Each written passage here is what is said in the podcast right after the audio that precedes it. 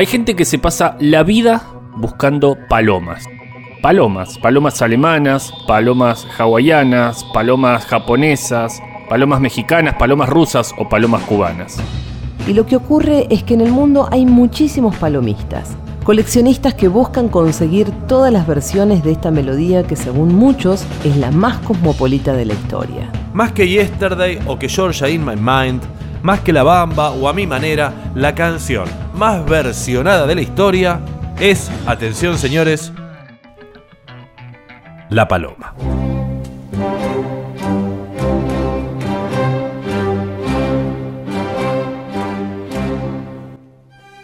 Compuesta en 1860 por el músico vasco Sebastián Iradier y Salaberry cuando volvía de un viaje a Cuba. En pocos meses la melodía se convirtió en un hit viral que sonaba en todo el sur de Europa. Parte del éxito viene porque el tal Yardier era profesor de música de la emperatriz de Francia Eugenia de Montillot. Pero la paloma no se conforma con el éxito del sur de Europa y decide emigrar. Para seguirla en su primer viaje necesitamos un cuento, un cuento de príncipes y de princesas. La princesa del cuento será Carlota de Bélgica y su enamorado será Maximiliano de Habsburgo, el archiduque de Austria. Ambos se conocen en bien en un baile con la canción de moda y deciden que esa será para siempre su canción de enamorados. Napoleón III decide intervenir México y allí manda a los tortolos para que sean regentes de un país en guerra. Así es como la paloma cruza por primera vez el charco, va a México de la mano de los emperadores y por supuesto triunfa otra vez en las clases altas en los bailes de palacio. Pero a veces la historia convierte los cuentos en pesadillas y cinco años después de haber arribado a Veracruz, Maximiliano pedirá escuchar su canción por última vez.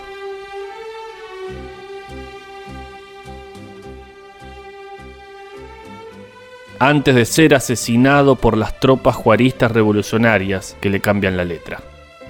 Mientras las tropas imperiales hacen de la paloma su estandarte musical y la tocan antes de entrar en la batalla, las clases populares mexicanas le empiezan a cambiar la letra burlándose del emperador. Así en México aparece otra paloma distinta a la que conocemos aquí, que para ellos es una paloma puramente mexicana.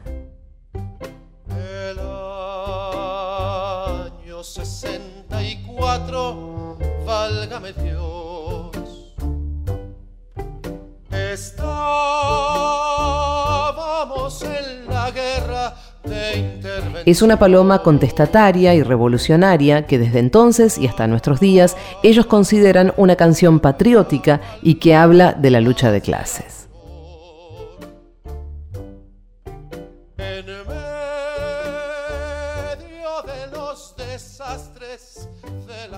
Si hay un país que ha hecho suya la paloma, es sin duda Alemania, para los alemanes, La Paloma, Die Taube, es esa canción que apareció en sus puertos del norte en un barco con el sonido de un acordeón, y en la actualidad podemos encontrar centenares de versiones de La Paloma, desde óperas dodecafónicas fundadas en la canción hasta versiones de hard metal de grupos completamente impronunciables, créanme. En mayo de 2004, el Ayuntamiento de Hamburgo solicita su inclusión en el libro Guinness de los Récords como el coro más grande de la historia por haber reunido a 88.600 personas para cantar al unísono una sola canción, Die Taube, la paloma. La paloma ha acompañado al pueblo alemán toda su vida. A otro pueblo lo acompañó a la muerte. Está documentado por cientos de sobrevivientes que la paloma sonaba cuando las interminables hileras de judíos se dirigían a las cámaras de gas en Auschwitz y Treblinka. Pero tratemos de entender por qué los nazis alemanes iban a utilizar su himno marinero para matar gente, para una marcha mortuoria. No tiene lógica. Pero la lógica la encontramos si vemos un mapa de la época y si recordamos la historia de amor. ¿Recuerdan?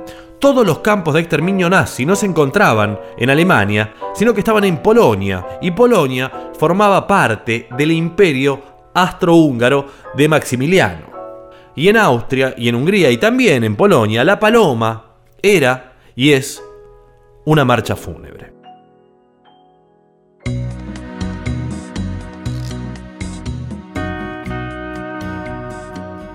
Pero la paloma viajó incluso más lejos. Kame Kameha III, rey de Hawái, tuvo la brillante ocurrencia de importar decenas de miles de cabezas de ganado que acabaron pastando a sus anchas por las laderas de Hawái porque ningún hawaiano sabía cómo manejar las vacas, solo sabían pescar. Para enmendar este error, Kame Kameha escribe al gobierno mexicano y le pide unos centenares de experimentados vaqueros para coger al toro por las astas. ¿Y qué se llevan esos vaqueros en su viaje solo de ida a Hawái? Bueno, se llevan las monturas, se llevan las guitarras y se llevan su paloma. Y de Hawái pasó a Estados Unidos por culpa del rey.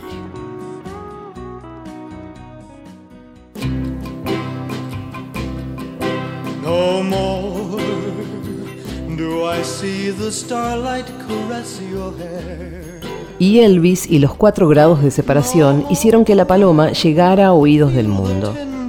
Chubby Checker, Chuck Berry, Charlie Parker y siguen las firmas.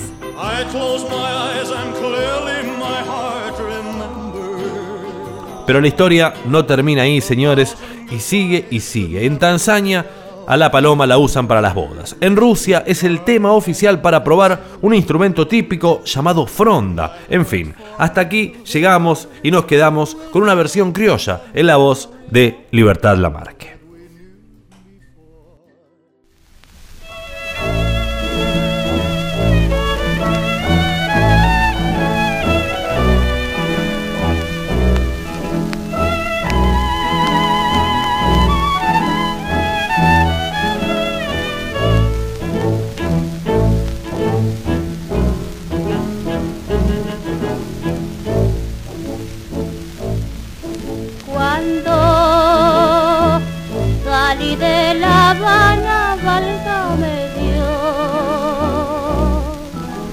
Nadie me ha visto salir si no fui yo.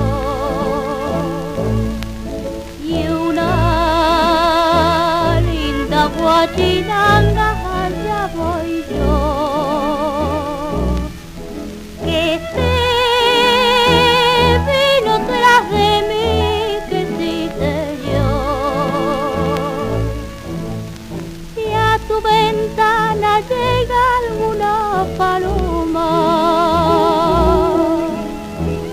trátala con cariño que es mi persona. Cuéntala tus amores bien de mi vida.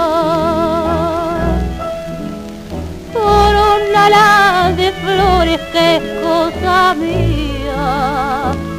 Ay, chinita que sí. Ay, que dame tu amor. Ay,